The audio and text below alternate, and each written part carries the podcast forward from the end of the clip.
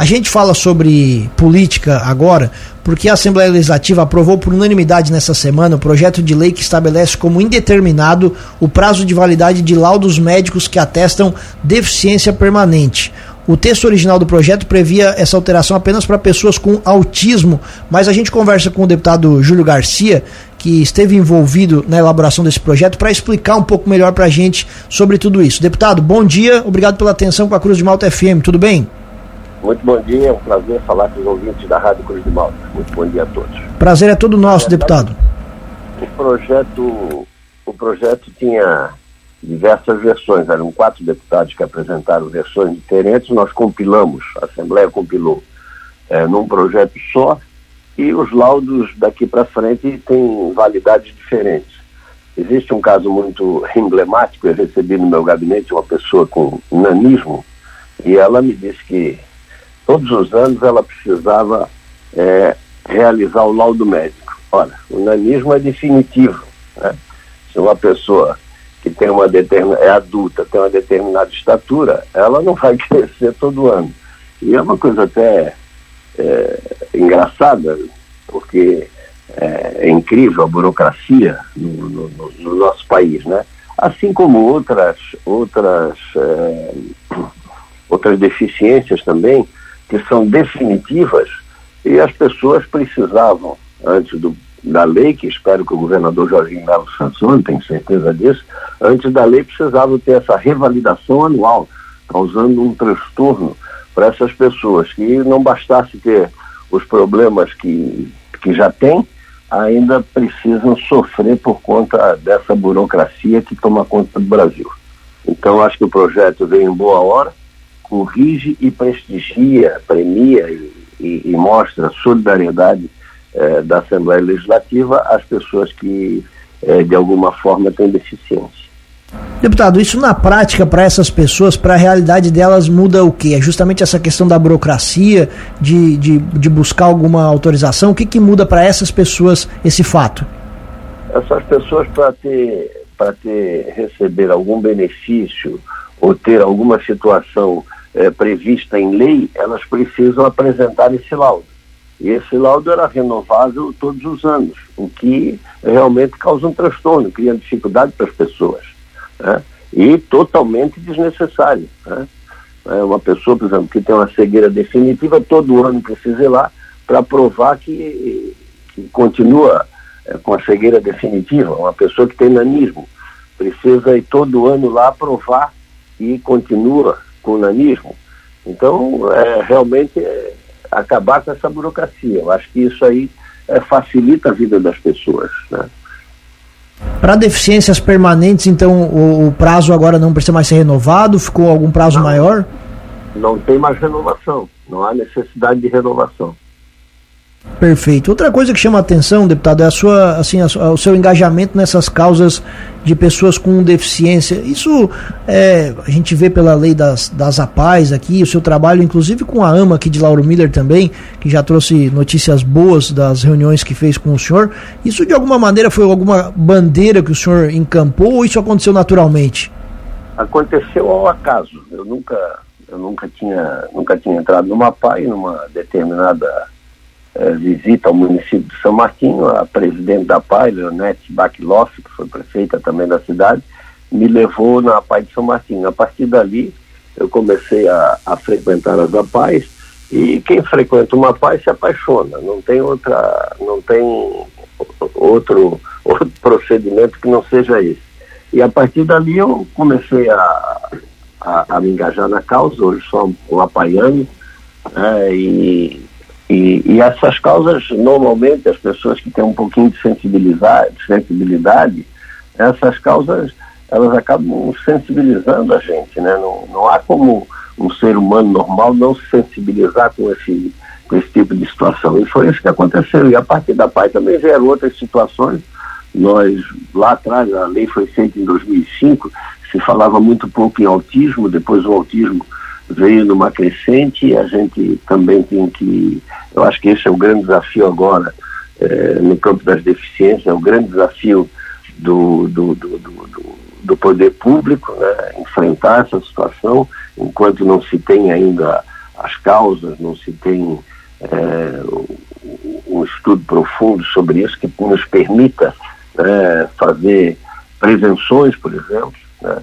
Então nós vamos ter que conviver com isso e, e, tem, que, tem que haver de parte daqueles, de modo especial daqueles que não têm é, nenhuma deficiência, daqueles que não têm é, na família também nenhuma, defi nenhuma de, pessoa deficiente, é preciso que haja a solidariedade dessas pessoas.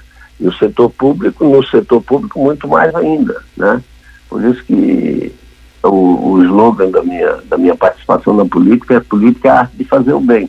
E isso é fazer o bem, fazer o bem para as pessoas, de modo especial para aquelas que mais precisam. Deputado, para te encerrar, e é lógico que eu não posso deixar de lhe perguntar, sempre uma leitura de um deputado muito experiente, esses primeiros meses da relação entre Jorginho Melo e, e, e Alesc, houve, houveram alguns projetos importantes, em todos eles a Alesc aprovou sem nenhum problema. O senhor vê como esse, essa relação nesses primeiros meses e o que vem pela frente, até né, parece que vem mais coisa aí, o pacote que o Jorginho está preparando é, com, com, com questões de, de, de, de previdência, de, de, de, de, questões que são mais polêmicas. O que, que o senhor espera dos próximos projetos e se a LESC vai continuar trabalhando da mesma forma esses primeiros meses? Eu não diria que a LESC apenas aprovou os projetos, a LESC aperfeiçoou os projetos.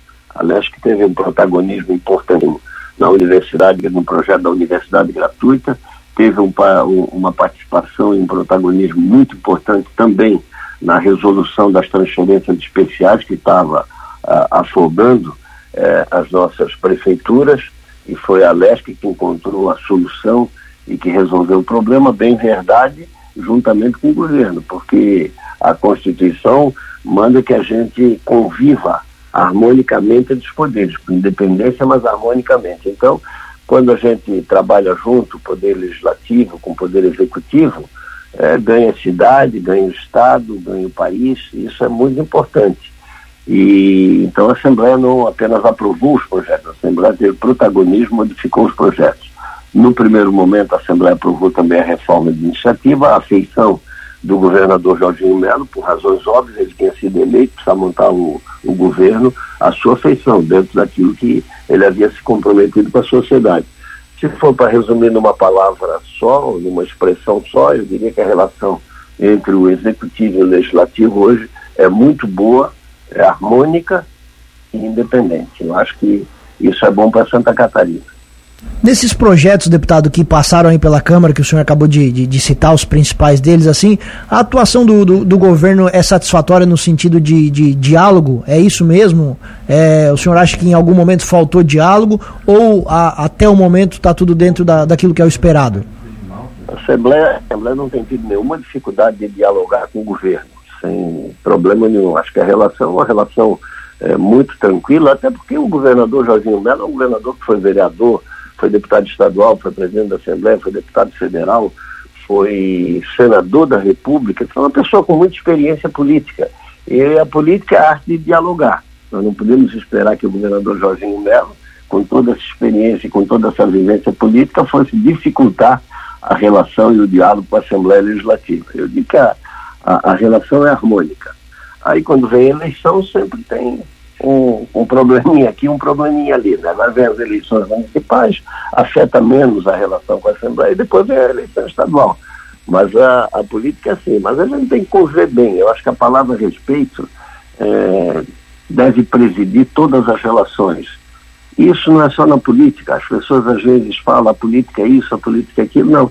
As relações começam na família. Se você não tiver respeito na família, é, fica difícil a relação. Na sociedade também não é diferente. Se você não agir com respeito para com as pessoas, é, também a relação é difícil. E na política não é diferente. Então, acho que a relação hoje é uma relação bastante respeitosa, por isso que os projetos têm sido aprovados, têm sido aperfeiçoados e o diálogo é permanente. Deputado, para a gente encerrar mesmo, porque eu sei que o senhor tem uma reunião, queria que o senhor falasse sobre esse bom momento do PSD aqui no nosso estado. São quase 50 prefeitos. O, a, a que se deve esse bom momento do partido? Atitude. Eu diria que a atitude foi fundamental. Quando nós é, saímos da eleição, é, nosso projeto não foi vitorioso. Né? As razões a gente discutiu quando terminou a eleição. Discutidas as razões do nosso insucesso na eleição passada, nós chegamos à conclusão que era preciso mudar. E não adiantava mudar sem mudar o comando do partido. E essa eu acho que foi a nossa atitude que acabou gerando toda essa situação favorável que nós nos encontramos hoje. É, eu acho que a mudança no comando do partido foi fundamental. Hoje preside o partido a nível estadual um jovem de 40 anos que mostra é, que no PSD o jovem também tem vez. A segundo cargo mais importante é da ex-deputada Marlene Fembler, que mostra que também a mulher tem vez no PSD. Não é vez só de participar, ter direito a ser candidata, ter direito a opinar, não. É ter direito a participar do comando. Essa mudança, essa fotografia da nossa executiva com o, o, o Heron Giordani presidindo, Napoleão Bernardes, que é outro jovem, na vice-presidência, a Marlene na secretaria-geral, o Topázio participando, que é o nosso prefeito da capital, fez com que o partido se animasse, né? E hoje nós estamos em uma fase de crescimento, somos é, é, o partido que mais tem crescido em Santa Catarina e é fruto da nossa atitude. Passou a eleição, nós fizemos uma análise, onde é que nós erramos, onde é que nós acertamos e o que precisaria ser feito. E não ficamos parados, nós agimos. Essa é a verdade. Hoje nós temos, é, para citar grandes lideranças do partido, nós temos o prefeito Cláudio Salvaro, nós temos o prefeito Topazzi, que é o prefeito da capital, o prefeito Orvinho de São José, prefeitos de grandes cidades, como João Rodrigues também, é, lá em Chapecó.